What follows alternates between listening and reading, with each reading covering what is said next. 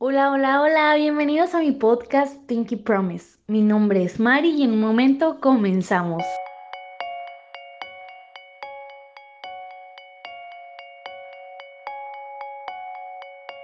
¿Qué tal? Hola a todas ustedes que me están escuchando, un episodio más, pero ahora estamos cambiando un poquito la dinámica, ahora va a ser cada 15 días cada un episodio nuevo.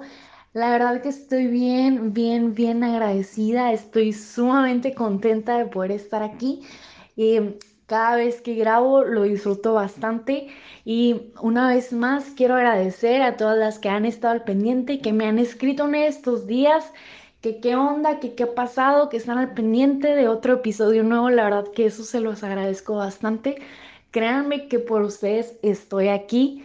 Y para ya empezar el episodio de esta semana, quiero contarte de una historia de hace mucho tiempo. La verdad es que para mí, a mí siempre me han encantado los deportes. Y creo que es algo de familia porque mi hermano también siempre le encantaron los deportes. Mi mamá practicaba muchos deportes cuando estaba joven también. Mi papá también estaba en béisbol, mi mamá estaba en folclore, natación y todo. Este, pero la verdad que cuando estaba en primaria recuerdo muy bien que, pues como te digo, me encantaba y como que siempre destaqué. A los que me conocen saben que casi nunca platico así como cosas en, en los cuales soy buena, pero pues lo tengo que aceptar que en ese tiempo la verdad que a mí me encantaba, me apasionaba y pues lo bueno que era buena en eso que me gustaba. Y, en ese deporte era el atletismo. En, el colegio que estaba era por como por sectores, por campus, éramos tres sectores diferentes. Entonces ellos organizaban olimpiadas que competíamos entre todos y, una escuela quedaba campeona o en diferentes eh, deportes era donde pues ganaban. Entonces, hagan de cuenta que yo estaba en atletismo y, y la verdad que me encantaba en ese tiempo era como que cuando andaba todo lo de Ana Gabriela Guevara y llegué al punto donde mis compañeros y varios de otros grados me decían Ana Gabriela Guevara. La verdad que sentía que me quedaba muy, muy grande el saco, pero así me decían. Y hasta me acuerdo que en ese tiempo mi papá salió de viaje en su trabajo y traía a mi un libro y vio a Ana Gabriela Guevara en ese vuelo y le pidió un autógrafo para mí y mi papá como que pudo contarle un poquito pues de mí que me encantaba correr. Y me acuerdo que llegué a la escuela, les enseñé a todos mis compañeros que Ana Gabriela me había firmado, que me decían como ella y todo eso, y era como que, wow, la novedad, Mari, la novedad. Y me acuerdo la verdad que en, pues ahí en mi, en mi campus es- escogieron a, pues a dos para atletismo, para representar a la escuela. Me escogieron a mí y a otra compañera de mi salón. Y la verdad, te soy muy honesta. Me daba mucha pena porque como que todas las miradas estaban sobre mí. O sea, eh, todos de que no, Mari, tú puedes. Bueno, Marisela me decían en ese tiempo. A las que no saben, me llamo Marisela. Pero me gusta que me digan Mari, por eso siempre digo que me llamo Mari. Pero bueno, ese es otro tema. Y hagan de cuenta que, me, que siempre era como que Mari, tú puedes. Y sí, tú vas a ganar. Y como que muchas porras, muchas porras. Y a mi compañera es como que sí, qué padre. O sea, qué bueno que quedaste seleccionada, pero no era como que ella no era Ana Gabriela, era yo. Entonces para mí era así como que la neta sí me daba mucha pena porque pues eso era lo que me ponía de nervios, que toda la presión y todas las porras, el ánimo estaba so- sobre mí y sobre mi compañera era como que X totalmente. Entonces llegó el día de la competencia. Llegó el día de tantos nervios, estaba mega nerviosa, temblando. Recuerdo muy bien ese día y pues como saben, en atletismo es de qué tipo en sus marcas listos fuera y te vas.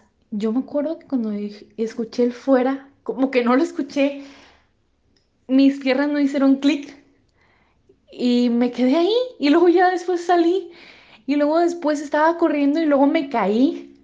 No, todos estaban de que es neta. Y como que yo no reaccioné, me caí, como que pensé en toda la presión que tenía y luego me levanté. Y para mi sorpresa, pues éramos, creo que éramos seis niñas, estábamos en segundo de primaria, como te digo, y ganó.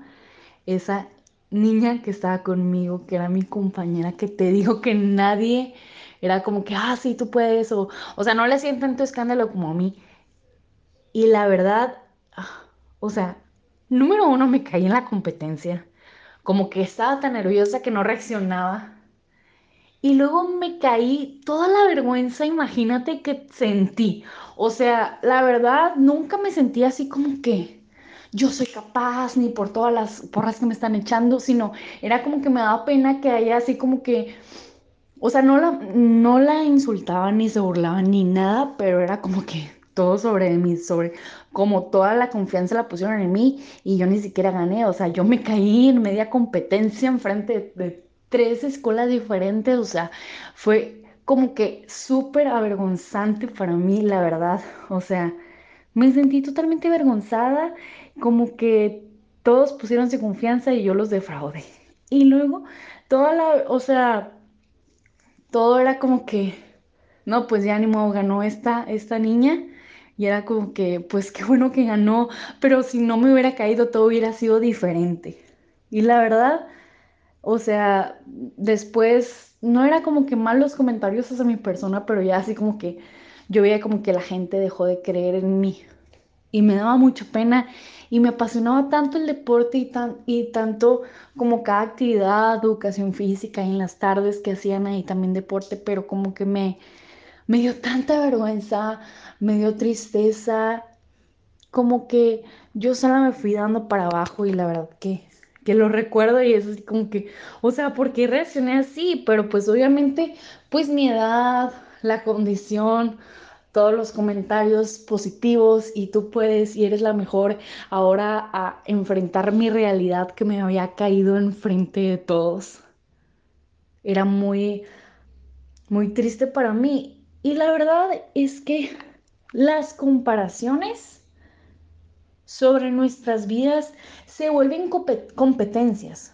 O sea, eso, eso que yo te digo era, era una competencia, que la competencia es un juego. O sea, eso no determina y no define quién soy yo como persona, quién soy yo como mujer. Claro que no para nada. Pero la comparación no es un juego. La comparación es real por el resto de nuestras vidas. Y sabes, la comparación empieza desde tu ropa, tu nivel social, tu estudio, la relación que tú tienes con las personas. La comparación la puedes encontrar en donde, en donde quiera que nos paremos. Y creo que es muy triste porque dejarnos llevar por esto que no es un juego es muy duro, es muy avergonzante, es triste, porque todo cae sobre ti como una presión tan grande, pero muchas de las veces ni siquiera la gente pone atención en eso que tú te sientes avergonzada, comparada, que te sientes fatal. Y sabes, pues como como todas estamos conscientes ahorita de Instagram, que mi vida empiezas a ver la vida de otras y es como que crees por esos perfiles, por esas fotos bonitas, por esas descripciones tan poéticas o que hacen ver que todo es realidad. Empiezas a ver esas historias eh, y todo y tú dices, la vida de ellas son más interesantes, sus vidas son más divertidas, en sus vidas sí hay romance, en sus vidas sus familias sí son perfectas y por más que tú digas, no, no es cierto, o sea, obviamente no puedo definir que la vida de alguien es perfecta por medio de un perfil de Instagram, pero la realidad es que muy en el fondo sí estamos creyendo que la vida de otra persona más puede ser perfecta antes que la tuya. Y y sí, está, es, sí, es bien triste, o sea, porque como que una parte de ti no quiere creerlo, pero otra parte de ti está tan hundida y está tan enfocado en que sí, hay otra persona que está mejor que yo y que está viviendo lo que yo deseo vivir. Obviamente, creo que en ese momento que, que yo me caí, obviamente no lo decía haberme caído jamás. La verdad, sí quise ganar esa carrera, pero no se pudo. Mi manera de aprender fue de otra. Y tuve que levantarme y aprender y dejar la vergüenza a un lado porque no podía vivir con eso.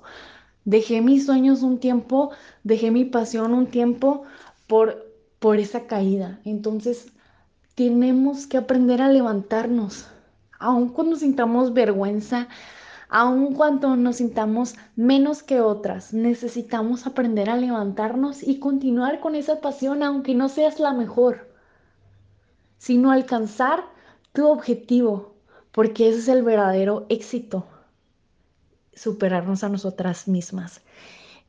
Y sabes, esas comparaciones que continuamente necesitamos enfrentar, porque pues no hay de otra, o sea, somos humanas y, y eso es lo con, con los que nos topamos día a día. Pero esas comparaciones nos hacen sentir como mujeres que no valemos la pena, que no somos suficientes, que no vamos a lograr lo que queremos.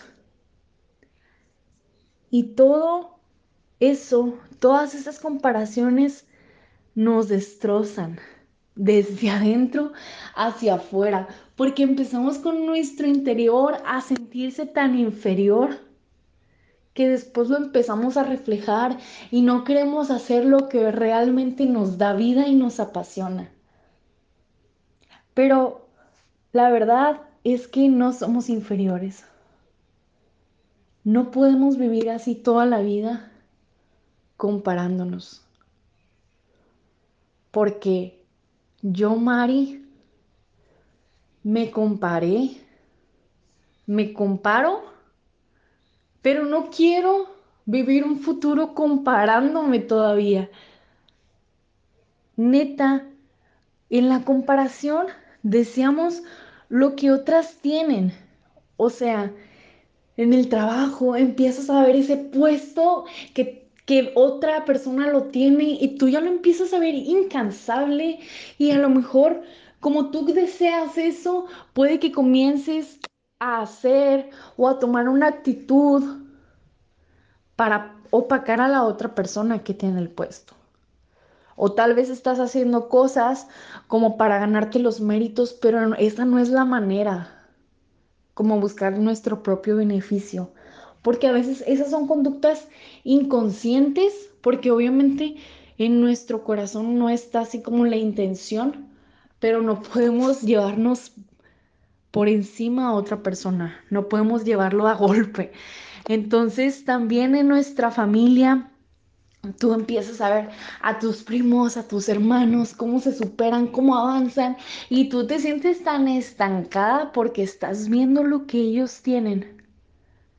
Puedes ver a una mujer con un cuerpo muy bonito y te frustras y por qué yo no lo tengo y por qué yo no puedo o tal vez tienes un problema de salud, pero tú no lo ves como algo realmente como una enfermedad, sino lo ves como un impedimento para poder tener un cuerpo bonito. Tal vez estás viendo cómo tus amigas están teniendo una nueva relación, una relación que es muy bonita, una relación que ha surgido tan inesperado y cómo ellas están siendo felices y tú simplemente no tienes novio. También podemos ver cómo muchas tienen amistades de toda la vida y cómo tú a veces no puedes conservar ni una sola. El punto aquí es que deseamos lo que otras tienen.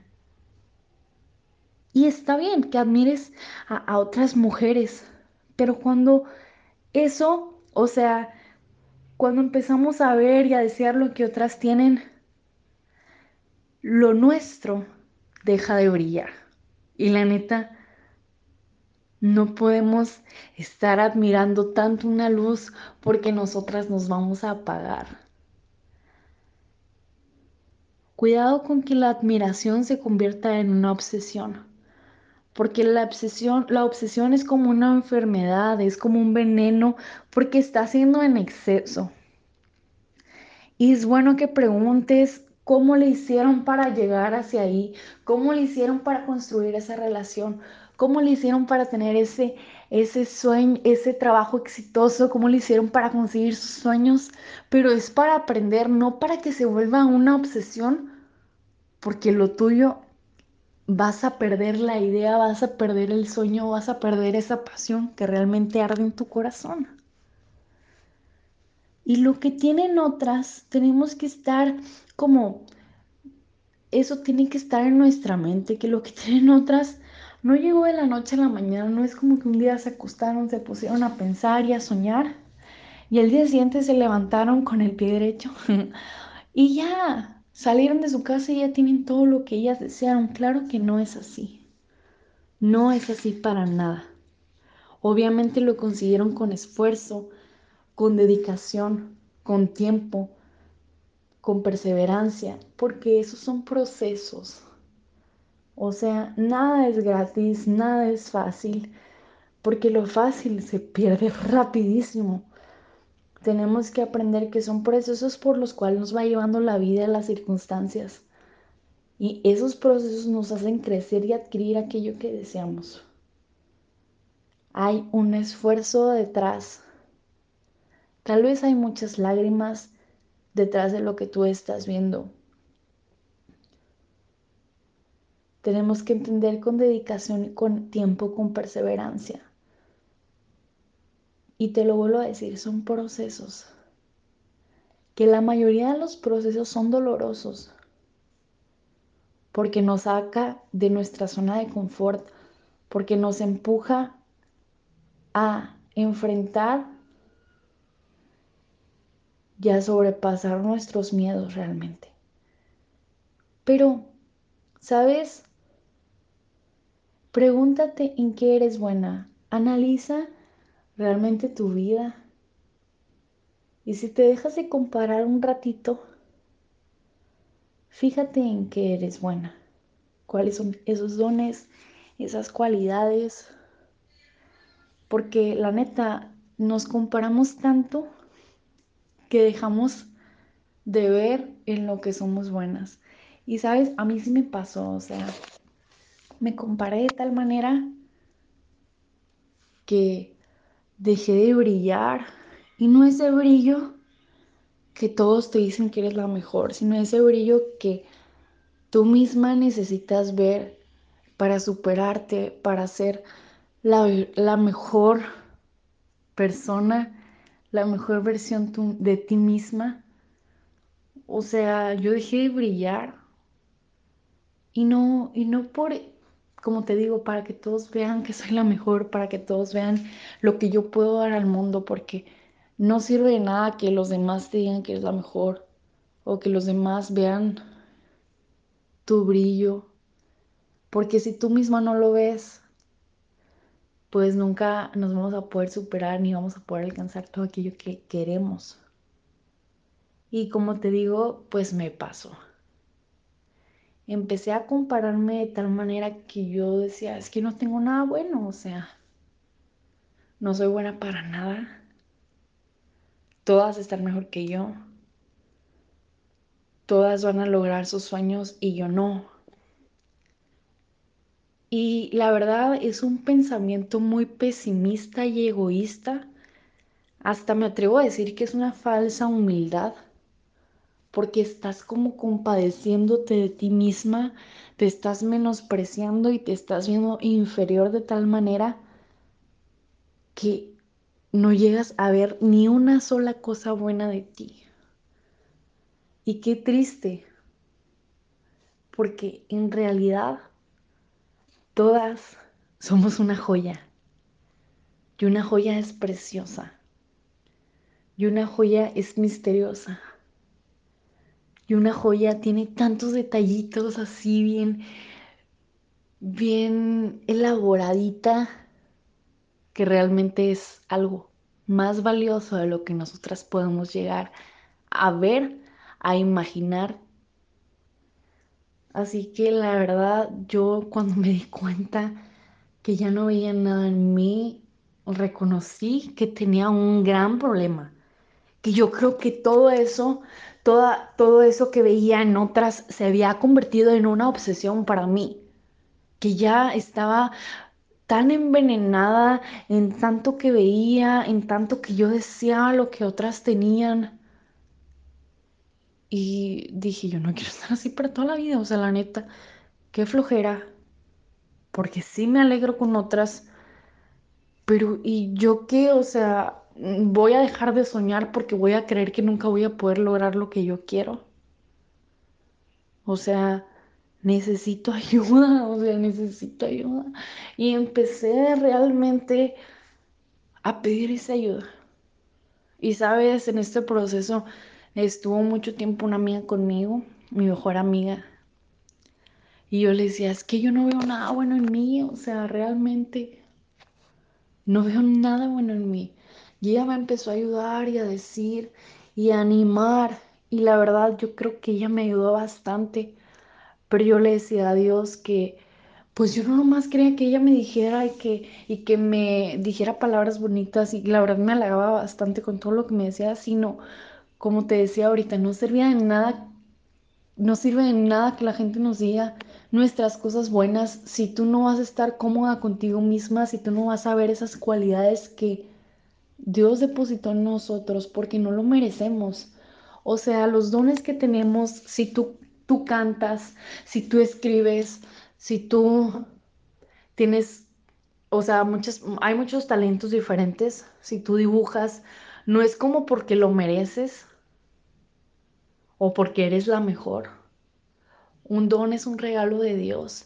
Un don, un don es algo que no te cuesta. Un talento es algo que no batallas para ser buena en eso, sino simplemente es por naturaleza que tú lo puedes hacer. Obviamente hay talentos y dones que son más visibles o que son como más desarrollados, pero no, en nosotros está el poder aprovecharlos bien. Y yo decía, ¿cuál es ese talento que tengo? Nomás necesito ver uno para saber que tengo esperanza y para realmente creer que tengo valor. Y después pidiendo tanto eso que yo deseaba verlo,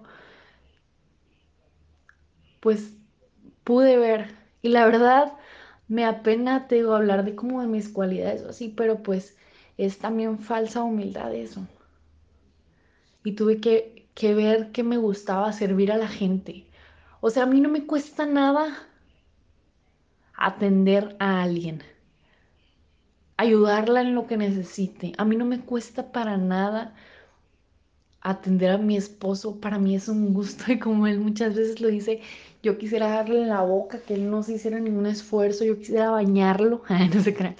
Pero o sea, a mí no me cuesta nada y no es porque yo sea buena, sino porque es algo natural, es un don en mí que es tan fácil de hacerlo. Y eso es el regalo que Dios me dio. Y la verdad, te abro mi corazón 100% honesta. Me ha costado mucho ver esas cualidades. Me ha costado mucho aceptar en lo que soy buena. Porque me es más fácil muchas veces compararme con otras y ver que ellas son mejores. Y de verdad o sea, me cuesta mucho, pero lo bueno que puedo sacar de esto es que veo rápido lo que otras personas tienen. Veo rápido en lo que otras son buenas. Pero he aprendido a no verme inferior, sino aprender y a salir adelante, a observar y ver qué puedo aplicar para mi vida y qué otras cosas simplemente admirar. O sea, Simplemente te admiro, pero yo, yo tengo mi identidad en Jesús. Mi identidad no puede estar basada en varios perfiles de Instagram. Mi identidad no puede estar basada en lo que otras son buenas y yo no soy buena. Si tú te has caído, así como yo me caí en la carrera, que me avergonzaba, ¿qué es eso que te avergüenza a ti? ¿Qué es eso que tú no puedes dejar de compararte con otras? ¿Qué es eso que te detiene? ¿Qué es eso que no te deja avanzar y levantarte? creo que la comparación puede opacar y aplastar nuestra identidad que Jesús quiere que nosotras tengamos. Porque como te decía, esa luz que brillaba en mí se apagó por tanta comparación y por tanto daño que me estaba haciendo. No dejes que el brillo único y especial que Dios ha puesto en ti se apague, sino que Dios te pueda mostrar esas cualidades, esos dones, esos talentos que Él te ha regalado, no porque seas buena, sino por el amor que Él siente por ti.